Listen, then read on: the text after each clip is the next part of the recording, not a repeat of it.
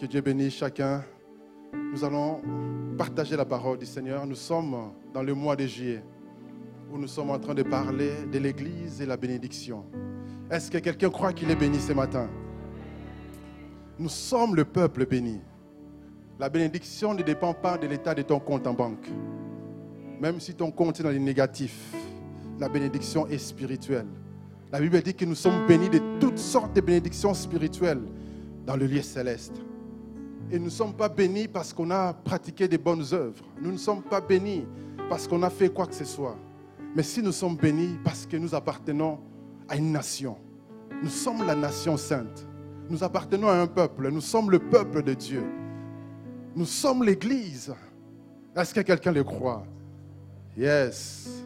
Alléluia. Dans Acte 3, 25, la Bible dit que vous êtes les héritiers des prophètes. J'ai lu la version second 21. Vous êtes des héritiers des prophètes et de l'alliance que Dieu a conclue avec nos ancêtres en disant à Abraham, toutes les familles de la terre sont bénies en ta descendance. Amen. Nous sommes des descendants d'Abraham. Même si tu ne ressembles pas à Abraham. Mais en Christ, la Bible dit que Christ s'est fait malédiction pour que nous soyons bénis, pour que nous entrons dans la bénédiction d'Abraham. Amen. Je vous prie de bien vouloir vous asseoir. Alléluia. Nous sommes l'Église.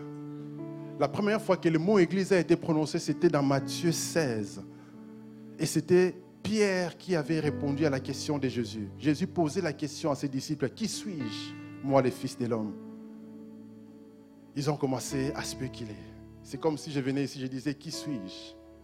Il y en a qui diront que les plus jeunes diront, c'est le papa d'Elisha, de Moshe, de Nathaniel. Il y en a qui diront, c'est le mari de Judith. Il y en a qui diront, c'est le fils de monsieur tel. Il y en a qui diront, c'est le frère de tel. Il y en a qui diront, il prie à El Shaddai. Il y en a qui diront, je l'ai déjà vu. D'autres diront, il est informaticien. Toutes sortes de choses. Ça peut être bien. Alors, qui est Jésus? C'est une question qui peut nous être posée aujourd'hui. Parce qu'on vient à l'église, nous prions, mais qui est Jésus? Et Pierre, sous l'inspiration du Saint-Esprit, il a dit, tu es le Christ, le Fils du Dieu vivant. Il n'a pas dit, tu es Jésus, fils de Joseph. Il n'a pas dit, tu es Jésus, fils de Marie. Mais il a dit, tu es le Christ, le Messie. Quand on dit Messie, c'est un mot dangereux pour les Juifs. Parce que lorsqu'on parlait du Messie, on parlait du roi oint. On parlait de celui qui devait venir rétablir toutes choses. Celui qui devait régner sur le trône de David. C'est lui le, le Messie, le sauveur du monde. Donc pour les Juifs, c'était, ils pensaient à un roi militaire qui devait venir avec une armée céleste pour libérer Israël contre l'oppression des Romains et établir le royaume de Dieu. Mais ils étaient confus parce qu'ils ont vu un agneau. Ils ont vu quelqu'un qui ne ressemblait à rien du tout. Il n'avait pas la beauté pour attirer les regards. Il était simple comme un simple homme. Il est venu simplement. Il a enseigné. Il a prêché un message qui était différent du message qui était prêché à l'époque. À l'époque, c'était la rigueur. C'était le message des pharisiens. Il fallait obéir à la loi. Il fallait obéir à la loi et à la lettre. C'était vraiment la religion pure et dure. Et c'était difficile. Les gens étaient hypocrites. Et même les pharisiens qui contrôlaient la loi étaient les premiers hypocrites. Mais Jésus est venu avec un message d'amour pour dire que il ne faut pas regarder à l'apparence. Le plus important, c'est la relation avec Dieu. C'est avoir un cœur qui aime le Seigneur. C'est pourquoi lorsqu'on lui a posé la question quel était le plus grand des commandements, il a dit, tu aimeras le Seigneur ton Dieu de tout ton cœur, de toute ton âme, de toute ta pensée. Tu aimeras ton prochain comme toi-même. Amen. Parce que là, le, temps a changé. On était dans un temps de la loi, Jésus était en train d'introduire la grâce. Et quand il introduit la grâce, c'est pour que la grâce soit manifeste dans l'Église. Et l'Église, c'est l'institution que Jésus a laissée sur la terre en disant, je bâtirai mon Église. L'Église, c'est un édifice spirituel bâti sur le fondement des apôtres et des prophètes, nous dit Éphésiens. L'Église, c'est la nation sainte de ceux qui sont rachetés, qui appartiennent à Dieu, qui ont été sauvés parce qu'ils ont accepté Jésus dans leur cœur comme Seigneur et Sauveur. On n'est pas sauvé parce qu'on a pratiqué des œuvres. Vous avez longtemps dans la religion, les gens payaient pour passer au purgatoire et être sauvés, mais c'était une arnaque. Celui qui a institué ces taxes, c'était pour financer la construction de ces cathédrales. Ça n'avait rien à voir avec les saluts. Mais lorsque quelqu'un qui cherchait Dieu réellement, il y avait un moine qui cherchait Dieu de tout son cœur. Il cherchait Dieu, il priait, il posait des questions et il dérangeait tout le monde. Les gens ne se posaient pas des questions, mais lui s'est posé des questions. Il se disait, mais comment est-ce qu'on doit être sauvé? Oh, on lui dit, mais fais ce que tout le monde fait. Vas-y, mets-toi à genoux, fais des flagellations, fais tout ce qu'on doit faire là. Il fait tout ça, mais il n'est pas tranquille. Il dit, mais c'est pas possible. Il dérangeait tellement qu'on lui a dit, va donner cours. Comme ça, il sera occupé, il doit étudier pour donner cours. Il va donner cours, il étudie la Bible. Pour une fois, il ouvre la Bible, il se rend compte que ce qu'on leur dit et ce qui est écrit, c'est différent. Alors il s'est mis à écrire des thèses. Et c'était la révolution. C'était la réforme. C'était Luther, Martin Luther, et qui a réformé des choses. Parce qu'il a compris qu'on est sauvé par la foi et non par les œuvres. Nous sommes sauvés par la foi, par la grâce au moyen de la foi. C'est par la foi, il suffit de croire. Il n'y a rien à payer, c'est gratuit, il suffit de croire. Et quand on croit, on est sauvé. Et quand on croit, on le confesse. On le dit simplement. Il suffit de dire, Seigneur Jésus, viens dans mon cœur, je t'accepte. Sois mon Seigneur, sois mon Sauveur. Pardonne mes péchés. C'est gratuit, il suffit de les confesser. Et parfois, on n'a même pas le temps de confesser Jésus, mais on est déjà sauvé. Parce que la foi va à la vitesse extraordinaire. Rappelez-vous lorsque Pierre est parti chez Corneille. Il est parti chez Corneille. Il était juste en train de prêcher. Il n'a pas eu le temps de faire l'appel. Qui veut recevoir Jésus? Déjà, ils étaient sauvés et ils sont même baptisés du Saint-Esprit. Ils commençaient à prier en langue. C'était extraordinaire. Pour montrer à quel point la foi, c'est extraordinaire. Parce qu'il y a des gens qui ne pourront plus parler. Il est dans les communs. Mais pendant que tu parles, il écoute, il croit. Et il est sauvé. C'est pourquoi, frères et sœurs, n'arrêtons pas de parler de Jésus. Parce que lorsque les gens sont sauvés, maintenant ils vont rentrer dans l'église. Et l'église n'est pas les bâtiments ici, c'est un édifice spirituel. Ça veut dire que ça dépasse les frontières, ça dépasse cet endroit, ça dépasse nous tous. C'est pourquoi même les théologiens parlent du corps mystique de Jésus, pour montrer que les saints qui sont présents, les saints qui sont déjà morts et les saints qui vont naître, nous tous là, nous appartenons. Tous ceux qui croiront appartiennent à cet ensemble qu'on appelle l'Église. Amen. Et donc l'Église, ce mot vient du grec ecclésis, pour montrer que c'est l'ensemble des gens qui sont appelés hors d'eux, ecclésia, appelés hors d'eux. Donc c'est un mot qui est politique. Ça vient du grec. À l'époque de la Grèce antique, il y avait l'assemblée des sénateurs, des politiciens, des dignitaires, des, de l'élite. Ils se réunissaient hors de la ville pour décider, pour prendre des décisions. Et on appelait cette assemblée l'Ecclésia. Et Jésus lui aussi, il dit, moi aussi, je vais bâtir mon Ecclésia. Moi aussi, je vais bâtir. Ça veut dire que nous tous, on est l'Église, nous sommes appelés hors d'eux, hors du monde. On était dans toutes sortes de choses. Chacun a un témoignage de sa conversion. Il y en a qui ont grandi dans l'Église, gloire au Seigneur. Mais il y en a d'autres qui vivaient une vie totalement dans le péché. Mais le Seigneur nous a appelés hors d'eux pour que nous faisions partie de son Église, pour appartenir à l'Église. Et l'Église a une mission. C'est pourquoi Jésus avait dit, je vous envoie, allez, faites de toutes les nations les disciples. Ça veut dire que on doit aller dans des nations. Lorsqu'on parle des nations, ce n'est pas forcément les Balouba, les, Belges, les Flamands, les Wallons. Ce n'est pas ça. Lorsqu'on parle des nations, c'est le mot ethnos. Ça veut dire tout simplement les gens qui parlent le même langage. Ça veut dire que les informaticiens, c'est aussi une nation. Lorsque tu es dans le monde des sports, tu pratiques les sports, Dieu t'appelle à aller dans cette nation, parmi les sportifs, à montrer, à manifester la lumière, à les gagner et à les ramener dans l'église. Quelqu'un d'autre pourrait travailler dans les milieux médicaux. Et Dieu t'appelle là-bas pour aussi être la lumière du monde, pour amener la lumière, le salut. Amen. Donc l'Église, c'est tout cet ensemble. Maintenant, l'Église est la bénédiction. Aujourd'hui, je vais parler de cette analogie du réseau et de la connexion pour parler de l'Église et de cette bénédiction. Parce que dans le monde, il y a des réseaux partout. On parle des réseaux des hommes d'affaires. On parle des réseaux de la mafia. Et c'est l'un des meilleurs réseaux d'ailleurs. Ils sont très très forts. Ils n'ont pas la technologie. Tout le monde sait que celui-là, c'est un mafieux, mais on n'arrive jamais à les arrêter parce qu'ils sont trop forts, ces gens-là. D'ailleurs, plusieurs pays se sont inspirés de la mafia pour mettre en place les gouvernements. Beaucoup de choses dans les gouvernements viennent de la mafia parce qu'ils ont vu que ces gens-là étaient trop forts. Alors, ils ont adapté les systèmes de la mafia dans les gouvernements. C'est pour ça que, bon, on est sur Internet, mais l'un des plus grands voleurs, c'est les gouvernements, avec les impôts et les taxes. C'est vrai. Tu gagnes ton argent, on retire l'impôt. À la source, on ne te demande pas la permission. Tu veux dépenser, on te les retire, TVA. Tu veux l'épargner, on te les retire. Tu investis, tu as des dividendes, on te les retire aussi. Tu meurs, tu laisses un héritage, on retire. C'est la mafia. Mais nous, nous appartenons à la nation de Dieu. Dieu ne demande pas au-delà de 10%. Mais lorsque j'étais dans le pays à côté ici, la première fois que j'ai travaillé, quand j'ai eu mon premier salaire, j'ai failli pleurer. J'ai regardé le brut, j'ai regardé les nets. J'ai dit, mais c'est une arnaque, c'est pas possible. Plus de la moitié de l'argent est parti, sans demander la permission. Waouh! Donc, l'Église, c'est aussi un réseau. Amen.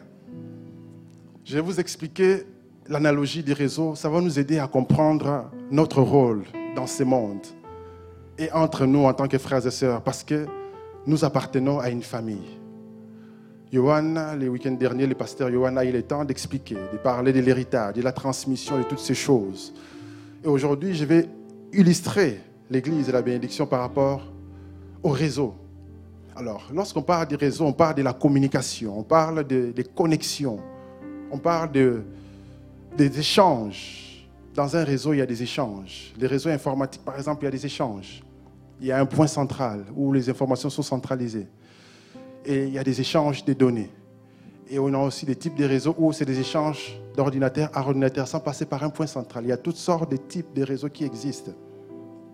Et dans plusieurs systèmes, dans tous les systèmes du monde, j'ai remarqué qu'il y a des réseaux.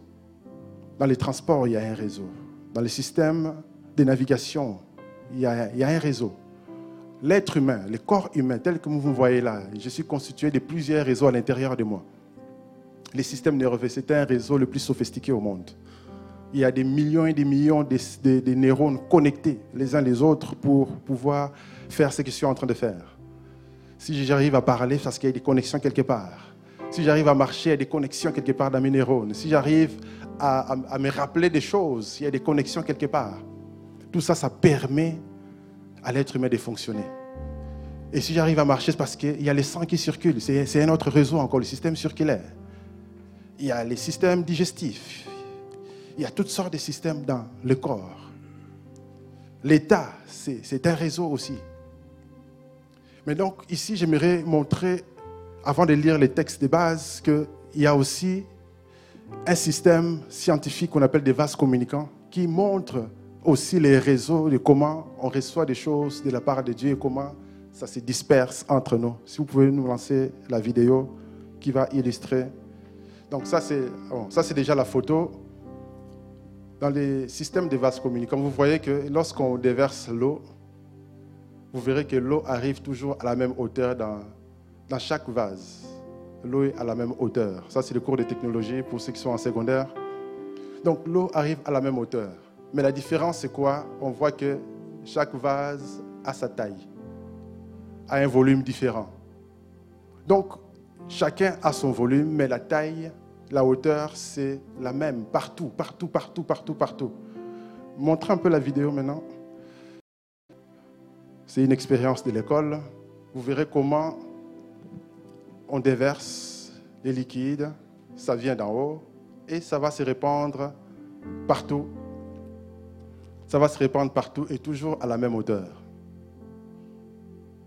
Et ceci nous montre une réalité spirituelle. Lorsque j'ai vu ça, ça nous montre comment la bénédiction de Dieu coule. Vous vous rappelez du texte qu'on lisait au début de l'année, Psaume 133, où la Bible nous parle qu'il est doué et agréable pour les frères d'être unis ensemble. C'est comme l'huile la meilleure qui descend sur la barbe, sur la barbe d'Aaron, qui descend sur le bord de ses vêtements. Et c'est là où Dieu déverse sa bénédiction pour toujours. Et c'est exactement ça la bénédiction vient d'en haut. C'est toujours le supérieur qui bénit l'inférieur. Imaginez la bénédiction qui vient de Dieu et ça tombe dans l'un d'entre nous ici. Et ça se répand. Et ça passe partout. Ça passe partout.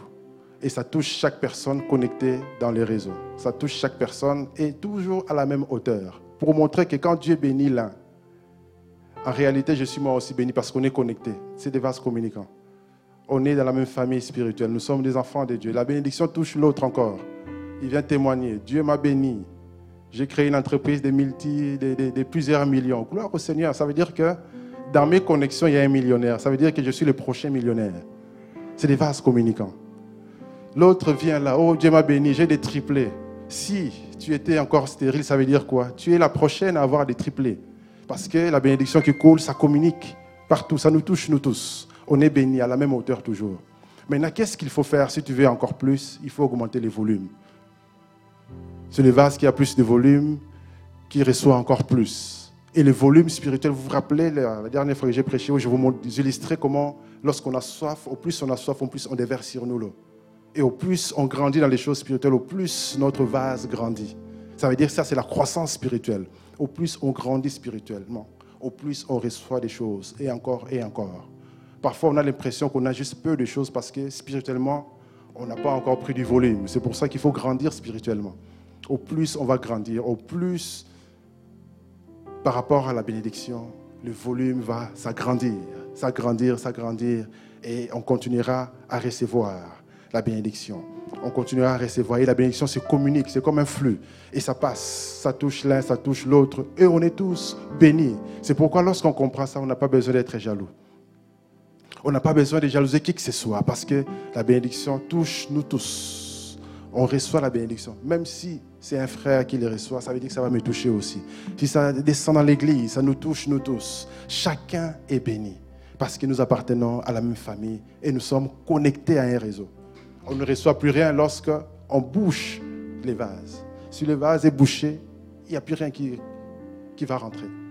Et ça, c'est l'état des gens qui sont bloqués parce que voilà, il est en colère contre quelqu'un, il a des mauvais sentiments, il se dit je vais peut-être quitter, il y en a marre, blablabla. Bla, bla. Quand on est dans ce genre de sentiments, on se bloque. Quand la bénédiction arrive, le cœur est fermé, on ne reçoit plus rien du tout. Et ça, c'est à cause souvent de l'amertume, à cause des choses qu'il y a dans le cœur. C'est pour ça que c'est important lorsque j'ai prêché la dernière fois, je disais comment on doit se laisser aller dans la présence de Dieu. Au plus on ouvre le cœur, au plus Dieu déverse sur nous. Et au plus Dieu va déverser, même s'il y avait des mauvaises choses, ça va partir. Vous vous rappelez de l'illustration, ce qui était là au deuxième culte. Et c'est exactement ce qui se passe. C'est pourquoi c'est important de comprendre cela. Donc il ne faut surtout pas se boucher, se fermer, il faut s'ouvrir. Il ne faut pas croire que les voisins, les frères à côté, c'est peut-être un sorcier, mais regarde mal. Oh non, je n'ai pas aimé comment il m'a regardé. Oh non, je n'ai pas aimé. S'il y a un problème, il faut les régler. Sinon, on se bloque. Amen. Et regardez maintenant, l'Esprit de Dieu, on avait vu dans Ézéchiel 47, était illustré comme le torrent. Aujourd'hui, on va parler du fleuve. C'est toujours la même réalité spirituelle. On peut appeler ça fleuve, torrent, c'est la même chose. Il y en a qui disent rivière même, ou ruisseau, mais c'est la même réalité spirituelle. Dans psaume 46, versets 4 à 5. Ici, on va voir comment il y a une lutte entre le fleuve et les vagues de la mer, la tempête. Dans psaume 46, la Bible dit, quand les flots des mers mugissent, écument, se soulèvent jusqu'à faire trembler les montagnes. La Bible dit, il est un fleuve dont le courant réjouisse la cité de Dieu, les sanctuaires des demeures du Très-Haut. Dieu est au milieu d'elle, elle n'est point ébranlée. Dieu la secours de l'aube du matin. Les flots de mer en train de, de gronder, d'écumer, il y a des bruits, ça fait peur. Je ne sais pas si vous avez déjà été. Bon, ici, la mer du Nord est tranquille. Hein. Euh, au Congo, par exemple, on est à l'océan Atlantique. Les jours où j'ai été face à la mer, ça m'avait franchement époustouflé. Il y avait des vagues, ça faisait un bruit. J'avais l'impression qu'il y avait des camions qui passaient, des vagues, à chaque fois et vous avez l'impression que la mer va tomber sur vous. On a l'impression que la mer est en hauteur. Et il y a du bruit des vagues. Et ça, c'est des vagues. Parfois, c'est des tempêtes, c'est des problèmes de la vie. Mais pendant qu'il y a des vagues, des grondements, la Bible dit quoi dans le verset 5 Il est un fleuve, dans Psaume 46. Il est un fleuve dont le courant réjouit la cité des dieux. Le Saint-Esprit agit comme un fleuve. Au Congo, par exemple, le fleuve Congo, c'est l'un des fleuves les plus rapides. Quand vous regardez le fleuve, il est tellement énorme. Ça a l'air calme. On ne voit pas, on n'entend pas de bruit. C'est calme et il y a que l'eau qui passe. Mais en réalité, quand vous allez en profondeur, ça va très vite. Si vous ne savez pas nager, il ne faut même pas oser. C'est béni à côté, ça va vous emporter. C'est ça le fleuve. Le fleuve est tranquille, calme. Et c'est toujours ça, au fait. Là où l'Esprit de Dieu agit souvent, c'est dans le calme. Le Saint-Esprit aime le calme. Si vous voulez expérimenter les choses de l'Esprit, commencez. Quand vous priez, vous priez, vous priez, faut à un moment donné rester calme, dans le calme. Commencez maintenant à méditer, commencez à penser à ce que vous avez lu dans la Bible. Vous allez commencer à expérimenter des choses de l'Esprit. Parce que l'Esprit de Dieu agit dans le calme. Et le fleuve calme, les torrents des vies. Et c'est dans le calme que Dieu agit.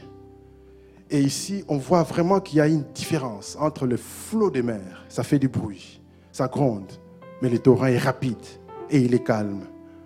L'eau du torrent est douce. L'eau, elle est douce, on peut la boire, mais l'eau de la mer, elle est salée. On ne peut pas la boire. C'est pour ça qu'ici, l'Esprit de Dieu agit comme un fleuve. Regardez ce, passage d'Ésaïe. Dans Ésaïe 59, c'est un passage qu'on utilise un peu mal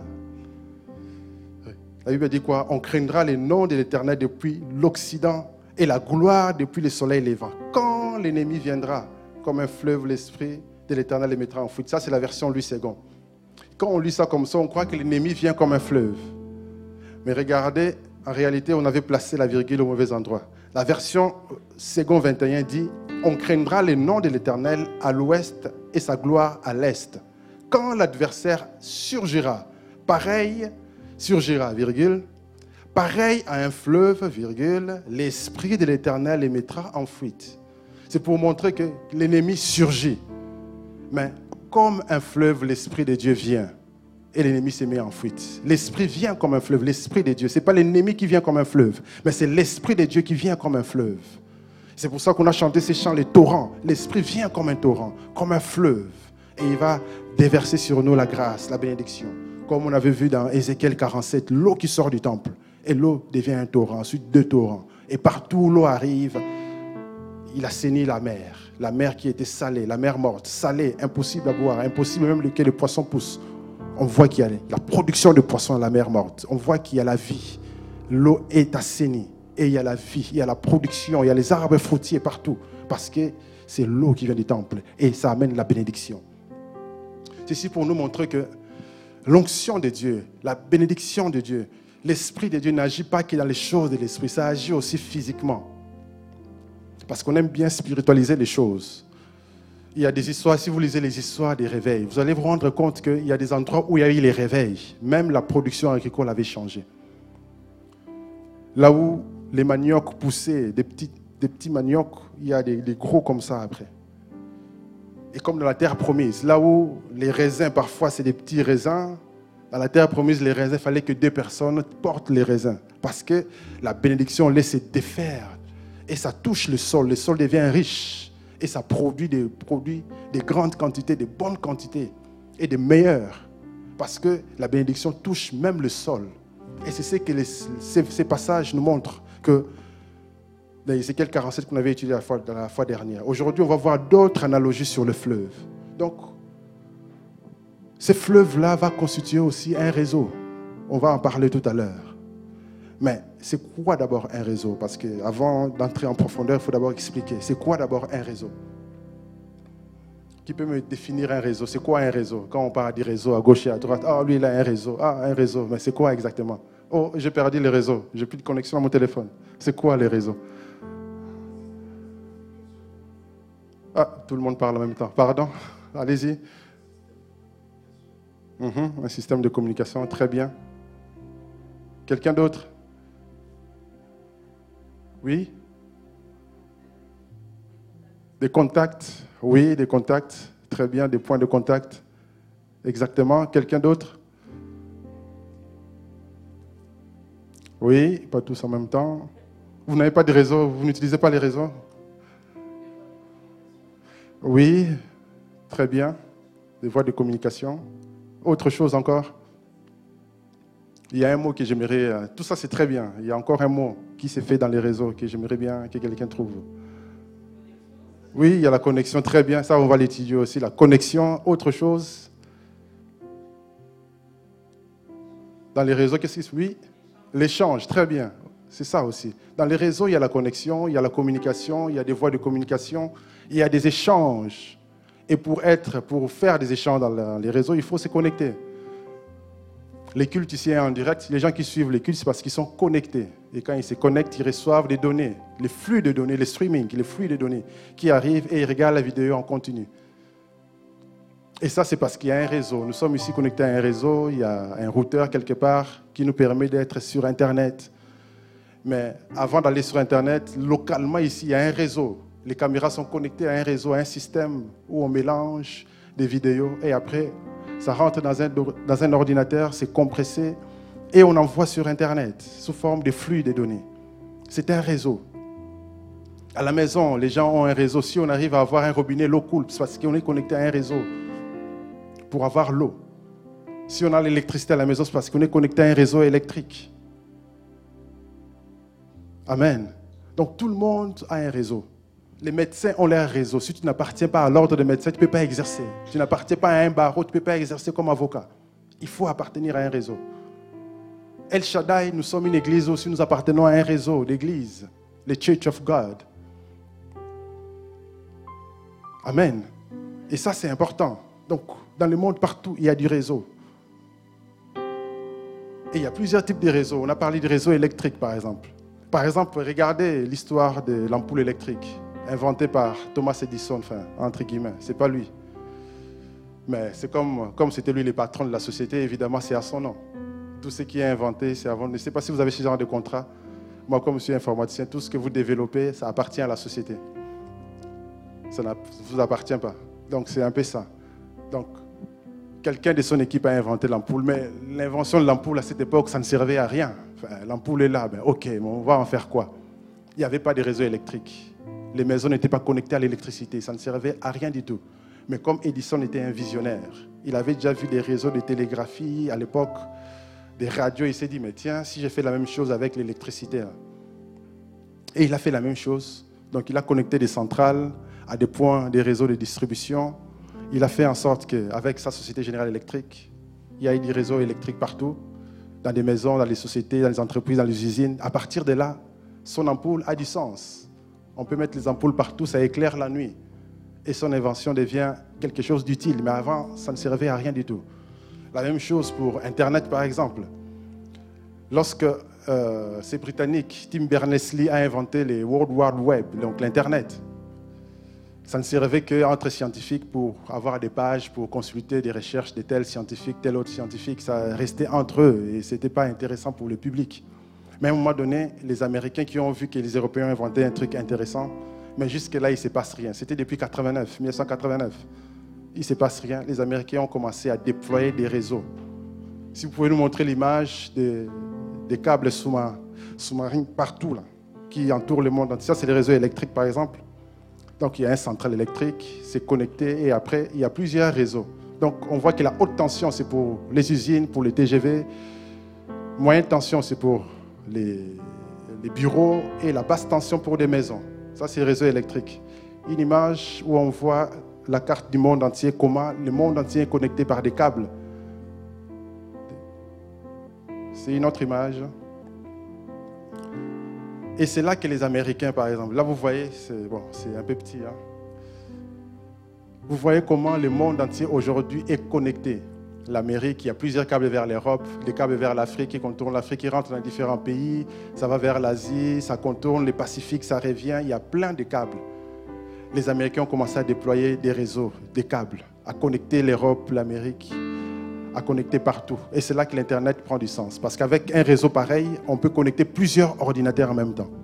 Et tout le monde peut avoir accès rapidement. Et ça devient intéressant, l'Internet.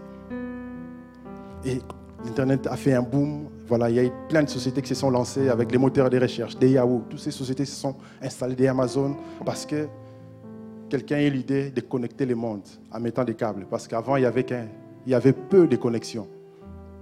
Il y avait très très peu de connexions. Il y avait que quelques câbles qui reliait l'Europe et l'Amérique pour les téléphones et pour les télégraphes bien avant. Mais ce n'était pas aussi important que ça. Aujourd'hui, on est en train d'ajouter encore des câbles. Maintenant, c'est chaque société qui ajoute ses propres câbles parce qu'ils se rendent compte qu'ils ne doivent plus dépendre de qui que ce soit. Depuis que Facebook a eu les fameux pannes, maintenant ils ont leurs propres câbles aussi pour connecter leurs propres réseaux dans le monde entier. Ça, c'est la puissance du réseau. Alors imaginez maintenant si les chrétiens, on est connectés à ces points. Comment est-ce qu'on aura l'impact si on est connecté à ces points? Ou ce n'est plus mon église, ce n'est plus, oh non, moi je ne vous connais pas. Si vraiment on s'est connecté à ce niveau-là, on aura un impact incroyable dans le monde entier. C'est parce que qu'on est tellement fort que les diables essayent de nous diviser. Les diables essayent de mettre des mauvaises idées dans la tête des gens. Ce qui fait que on est fort, mais on n'a pas autant d'impact parce qu'on n'est pas interconnecté à ce niveau-là. Amen. Ça, c'est les réseaux. Maintenant, dans la Bible, on parle du fleuve. Donc le fleuve aussi. Au niveau du fleuve, on peut créer aussi des réseaux. Les fleuves, normalement, les fleuves coulent naturellement, il suit son chemin. Et quand on a commencé à développer l'industrie, on s'est rendu compte qu'il y a des villes où c'est très difficile de transporter des marchandises. Alors, il fallait créer aussi un réseau fluvial. On a commencé à creuser des canaux. Par exemple, à Bruxelles, il n'y a pas de rivière. Mais qu'est-ce qu'on a fait? On a creusé un canal qui relie Bruxelles, Charleroi, qui va jusqu'au fleuve Escaut et puis qui va jusqu'à Anvers. Ce qui fait qu'on peut transporter des choses d'Anvers, ça passe par Bruxelles jusqu'à Charleroi. Parce qu'à Charleroi, il y avait des charbons, par exemple. Et de même manière, on peut connecter Liège à Anvers via un canal qu'on appelle canal Albert, qui ça arrive jusqu'à Liège, au fleuve qu'on appelle la Meuse. Ça permet de transporter rapidement des choses. Parce qu'à l'époque, il n'y avait pas d'autoroute, il n'y avait pas de poids lourds, il n'y avait pas de trains non plus. Les trains sont arrivés plus tard. Donc, il fallait creuser des canaux pour permettre les échanges, connecter des villes. Et ça, ça amène les développements. Même aux États-Unis, il y a des canaux, par exemple. Il y a un canal qui connecte New York jusqu'au Grand Lac. Jusqu'au Grand Lac.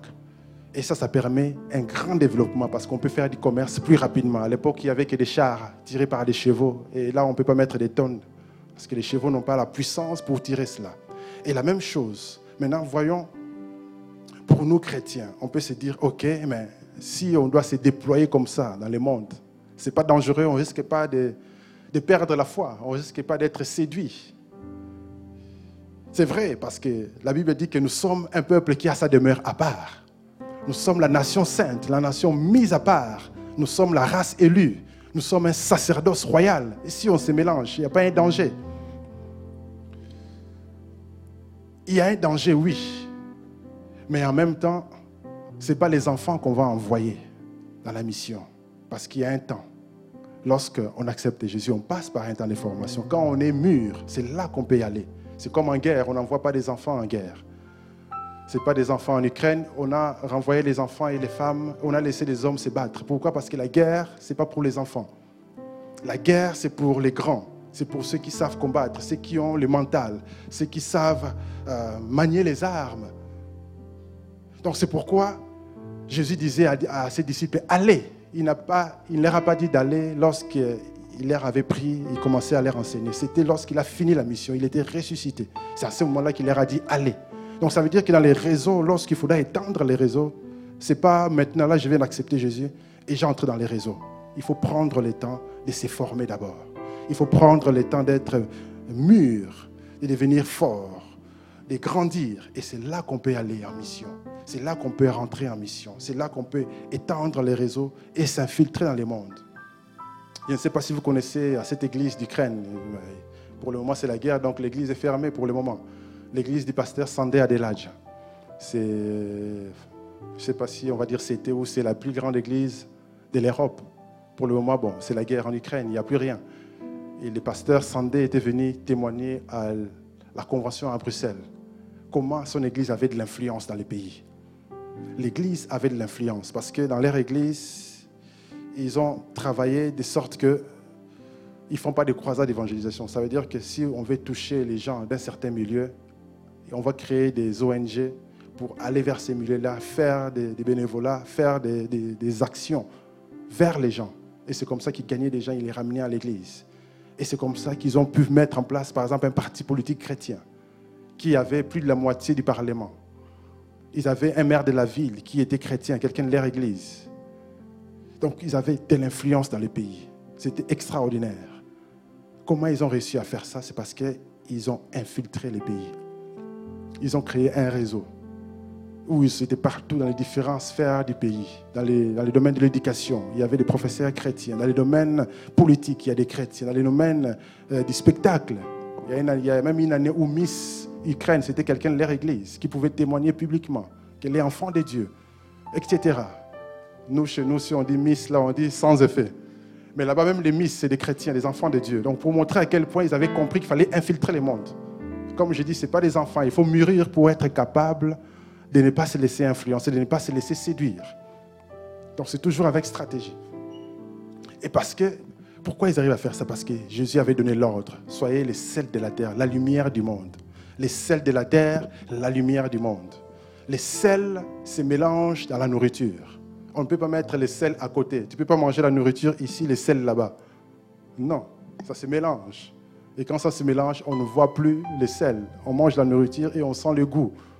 Et c'est là où il faut apprendre à s'infiltrer. Ce n'est pas facile, mais il faut avoir la sagesse. La sagesse. Amen. Alors, pour bénéficier de ces réseaux, maintenant, pour nous chrétiens, on va se rendre compte que notre réseau est différent. Ce n'est pas comme les réseaux qu'on a vus ici. Les réseaux du monde, c'est souvent, il y a un point central qui centralise des données. Et après, les données sont dispatchées à gauche et à droite. Aujourd'hui, dans l'Internet, on parle de la blockchain. Ça veut dire que c'est un réseau qui est décentralisé. Il n'y a pas un point central. Les échanges se font sans, un point, sans avoir dépendre d'un point central. Et c'est pour ça que ça cartonne aujourd'hui, parce que les gens en ont marre de dépendre des banques centrales qui euh, manipulent l'économie. Et donc, les réseaux maintenant chrétiens, nous, enfants de Dieu, comment est-ce que ça fonctionne? Est-ce que je peux avoir quatre personnes ici, s'il vous plaît? Quatre personnes rapidement, je vais illustrer comment ça fonctionne. Pas tous à la fois. Donc, on va voir que les réseaux, bon, lui, c'est le plus grand, lui, il va représenter Dieu. Une autre personne encore toi, tu représentes l'Église. Toi, l'enfant de Dieu chrétien et un autre chrétien. Donc, formez un cercle. Vous pouvez former un cercle, s'il vous plaît, et une personne au milieu. Toi, tu représentes les chrétiens, mais toi au milieu. Toi, c'est l'Église ici. Formez un cercle, un cercle. Et la chrétienne au milieu, un cercle. Voilà. Voilà, toi, tu es au milieu. Voilà. Allez-y. Voilà. Maintenant, pour nous chrétiens, dans notre réseau, les échanges ne sont pas comme dans le monde. Par exemple, lui, il joue le rôle de Dieu. Comme on l'a vu dans les vases communicants. Il va envoyer la bénédiction. Il peut envoyer la bénédiction directement à l'enfant de Dieu qui est là. Elle reçoit la bénédiction. Tout comme la bénédiction peut tomber d'abord dans l'église. Et ensuite, ça descend sur les enfants de Dieu qui sont là. Dieu peut envoyer directement à elle, mais il ne faut pas qu'elle retienne tout. Il faut que ça touche aussi les frères qui est là. Et quand ça touche, ça touche aussi l'Église en même temps. Parce que l'Église, ce n'est pas un bâtiment, mais l'Église, c'est nous, enfants de Dieu. Nous sommes l'Église. Ça veut dire que quand Dieu me touche, il touche l'Église, parce que j'appartiens à l'Église. Donc, la bénédiction qui vient de Dieu, ça touche là. Elle, elle est bénie, mais sa bénédiction ne reste pas à elle-même. Ça touche Papa Diaf, qui est enfant de Dieu, ça touche l'Église qui est là, ça touche tout le monde. Dieu peut directement déverser la bénédiction aussi ici, directement à l'Église. Et ça touche tous les chrétiens directement. Dieu peut déverser la bénédiction aussi à Papa Diaf directement. Un chrétien, ça touche la chrétienne, ça touche l'Église, ça touche tout le monde. Et c'est comme ça, ça circule. Donc c'est un réseau multidimensionnel. Il faut jamais dire, ces frères-là, je ne lui parlerai plus jamais. Tu bloques. Tu bloques les réseaux. Il ne faut pas dire, moi, je ne compte que sur Dieu. L'Église, là, je n'en veux pas. C'est des hypocrites. Tu bloques. Donc tu fonctionnes à moitié, quoi. Tu bloques. Et quand tu fais ça, même Dieu, tu as des problèmes aussi avec Dieu. Parce que Dieu est pour nous tous ici. Dieu est pour tous les réseaux. Il ne faut pas bloquer les réseaux. Donc, il faut que quand ça touche elle, ça touche Papa Diaf, ça touche l'Église. Quand la bénédiction, ça touche l'Église directement, ça touche aussi les enfants de Dieu Abi, ça touche Papa Diaf. Et quand on bénit Papa Diaf directement, mais ça vient aussi vers Abi, ça vient, ça touche aussi l'Église. Et ça circule et ça circule. Et ça doit circuler continuellement. Ça veut dire quoi? Il faut continuer à prier pour ton frère, ta soeur. Peut-être que la chose que tu attends doit passer d'abord par les frères. Mais toi, tu ne veux pas prier pour ton frère. Et donc, tu bloques aussi. C'est pour ça que la Bible dit priez les uns pour les autres, pour que les réseaux soient actifs, pour augmenter la bande passante, si on peut parler informatique. La bande passante, c'est le volume du câble pour que les informations passent plus vite. La capacité du câble de faire passer un peu plus vite l'information. Donc il faut prier plus. Au plus on prie, au plus les informations passent plus vite. Au plus les choses arrivent plus vite. Quand on dit ce frère-là, il m'avait mal parlé, je ne prie pas pour son cas. On bloque. On est là, on traîne entre nous, les réseaux ne circulent pas bien. Le réseau est, est saturé, quoi. Il est bloqué. Qu'est-ce qu'il faut faire? Il faut beaucoup prier. C'est pour ça qu'il faut prier les uns pour les autres. Quand c'est la prière, on doit tous être là. Quand il n'y a que deux, trois personnes qui prient, on n'est pas assez fort pour que les réseaux soient forts. Mais quand on est nombreux, on est là en train de lever les mains, en train de prier, les réseaux deviennent puissants, forts. Et la prière, l'exaucement est rapide parce que l'information circule plus vite. Rappelez-vous comment Daniel était bloqué par un ange. Parce que Daniel priait seul. Il était à Babylone là-bas. Déjà à Babylone, il y avait plein de démons. Et il était en train de prier tout seul. Pendant 21 jours, l'ange est bloqué. Parce qu'il priait seul. Jusqu'à 21 jours. Nous, on n'a pas besoin d'attendre 21 jours. Si tous on lève la main, on prie pour un sujet, à l'instant, on a l'exaucement. Pourquoi? Parce que les réseaux circulent, les réseaux fonctionnent très bien. Au plus on prie, au plus, vous voyez comme des câbles là, au plus il y a des câbles qui se connectent, au plus il y a des connexions, au plus il y a des connexions, au plus il y a des connexions entre nous. Mais cela ça se passe non seulement au niveau de l'esprit, au niveau des larmes aussi, au niveau des sentiments. La Bible dit quoi pour les actes des apôtres? Pourquoi il y avait des miracles? Ils avaient les mêmes sentiments. Qui était en Jésus? C'est pas, oh, celui-là, j'aime pas trop sa tête. Mais c'est quoi? Oh, il m'a mal regardé. Tout ça, ça bloque. C'est pour ça qu'il faut, il faut que les réseaux fonctionnent. Amen. C'était ça l'illustration. Que Dieu vous bénisse. Il faut qu'on soit conscient de ça. Le temps est passé. Je parlerai des quatre points au deuxième culte parce que je n'ai plus le temps de développer les quatre points. Malheureusement, le temps passe trop vite. J'allais vous parler maintenant du quatre fleuves les quatre fleuves du jardin d'Éden. En Éden aussi, il y avait quatre fleuves qui formaient un réseau, qui faisait que l'Éden était irrigué. L'Éden, il y avait la prospérité. En Éden, il y avait l'abondance qu'on n'a jamais eue sur la terre, parce qu'il y avait, c'était arrosé par quatre fleuves qui formaient un réseau. Ce qui fait qu'Adam et Ève étaient dans l'abondance. Ils vivaient des choses extraordinaires. Ça, c'est pour le deuxième culte. Amen. Lèvons-nous, nous allons prier. Alléluia.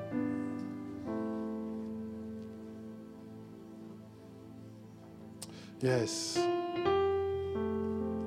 Nous allons prier, frères et sœurs. Nous allons nous repentir d'abord, dire à Dieu que nous dépendons de lui, mais nous dépendons aussi les uns des autres. On se rend compte qu'il n'y a pas que Dieu. On a besoin de notre frère, on a besoin de l'Église, on a besoin de nous tous, les uns des autres. Tout le monde est important dans le royaume de Dieu. Tout le monde est important. Nous dépendons des uns des autres. Sinon, les raisons ne fonctionneront pas très bien. Sinon, on va rater des opportunités. Sinon, on va retarder des choses. Prions que Dieu, répentons-nous, que Dieu puisse nous pardonner. L'équipe de louange, pouvez venir, s'il vous plaît. Prions que Dieu puisse agir en nous. Si on a été blessé, il est temps de pardonner et de recevoir la guérison de l'âme Si on n'arrivait pas à prier les uns pour les autres, il est temps qu'on prie les uns pour les autres. Commençons à prier, à parler à Dieu. Commençons à prier, à parler à Dieu. Pendant ce temps, l'équipe de louange nous conduit dans ces champs, les torrents d'amour.